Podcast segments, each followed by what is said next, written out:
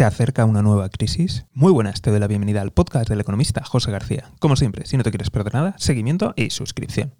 Hoy me gustaría hacerme eco de una noticia referente a la familia real saudí. Y es que, verás, según diferentes informaciones, apuntan a que la familia real saudí ha vendido activos por valor de más de 600 millones de dólares. Según estas mismas fuentes, apuntan a dos posibilidades. La primera de ellas es que están vendiendo activos para intentar liquidar sus deudas y la segunda hace referencia a que quizá quieren bajar su perfil de cara a, bueno, no llamar tanto la atención sus extravagancias. Pero me gustaría recordar que, como te puedes imaginar, estas personas, además de ser muy ricas, están muy bien conectadas a nivel mundial.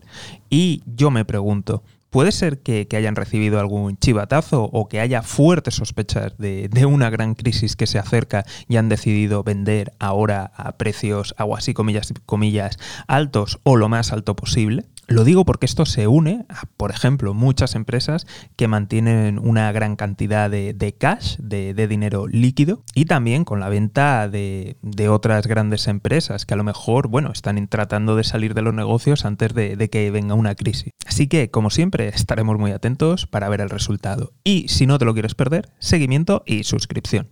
Nos vemos aquí en el podcast del economista José García. Un saludo y toda la suerte del mundo.